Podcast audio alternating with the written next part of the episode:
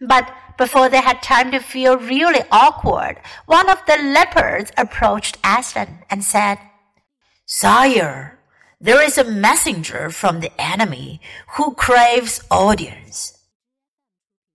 Let him approach, said Aslan. The leopard went away and soon returned leading the witch's dwarf. What is your message, son of earth? asked Aslan. The Queen of Narnia and Empress of the Lone Islands desires a safe conduct to come and speak with you, said the dwarf, on a matter which is as much to your advantage as to hers. Queen of Narnia, indeed, said Miss Beaver, of all the cheek. Peace, Beaver, said Aslan. All names will soon be restored to their proper owners. In the meantime, we will not dispute about them. Tell your mistress, son of earth, that I grant her safe conduct on condition that she leaves her wand behind her at that great oak. This was agreed to, and two lepers went back with the dwarf to see that the conditions were properly carried out. But supposing she turns the two lepers into stone? whispered Lucy to Peter.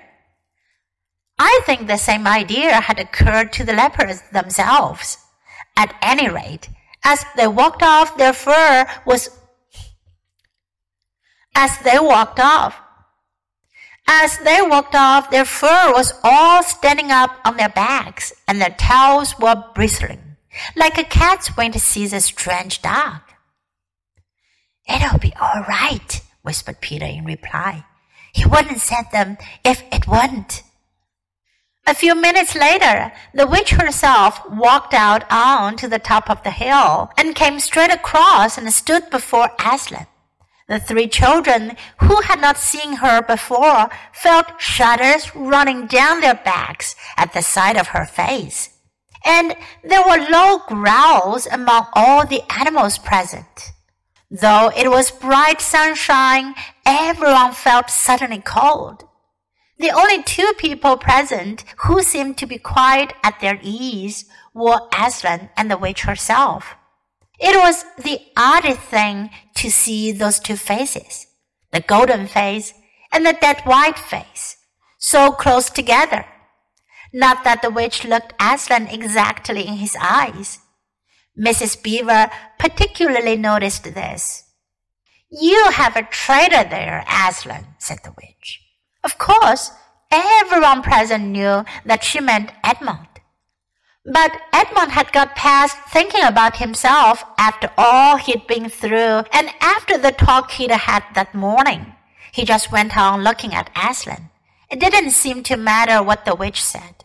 Well, said Aslan, his offense was not against you.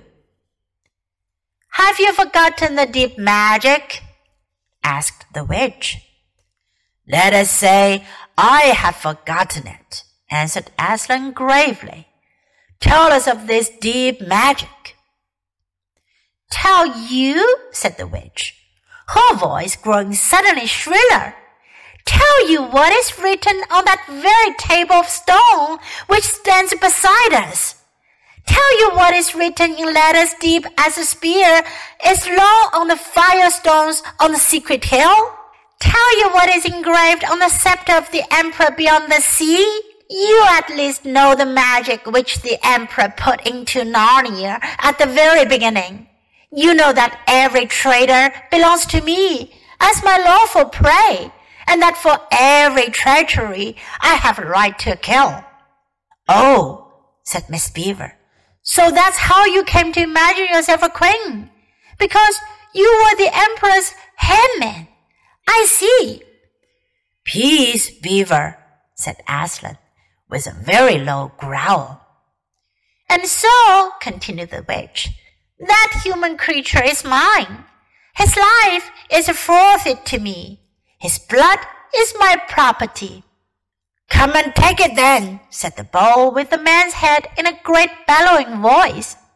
Fool, said the witch with a savage smile that was almost a snarl. Do you really think your master can rob me of my rights by mere force? He knows the deep magic better than that. He knows that unless I have blood, as the law says, all Narnia will be overturned and perish in fire and water. It is very true, said Aslan. I do not deny it. Oh, Aslan, whispered Susan in the lion's ear. Can't we? I mean, you won't, will you? Can't we do something about the deep magic? Isn't there something you can work against it? Work against the Emperor's magic? said Aslan, turning to her with something like a frown on his face. And nobody ever made that suggestion to him again. Edmund was on the other side of Aslan, looking all the time at Aslan's face. He felt a choking feeling and wondered if he ought to say something.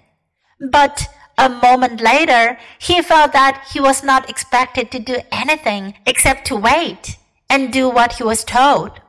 Fall back, all of you, said Aslan, and I will talk to the witch alone.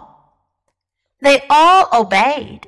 It was a terrible time, this waiting and wondering, while the lion and the witch talked earnestly together in low voices. Lucy said, Oh, Edmund! and began to cry.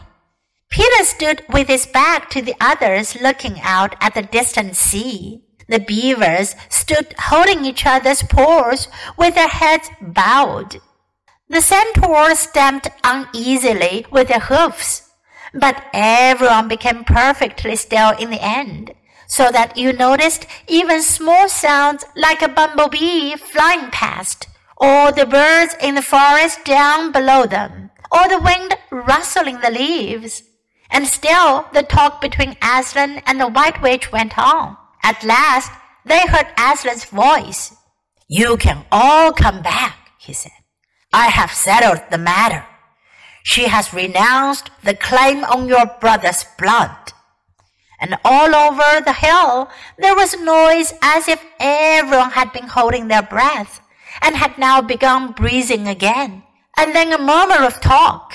The witch was just turning away with a look of fierce joy on her face when she stopped and said, But how do I know this promise will be kept? Roared Aslan, half rising from his throne, and his great mouth opened wider and wider, and the roar grew louder and louder. And the witch, after staring for a moment with her lips wide apart, picked up her skirts and fairly ran for her life.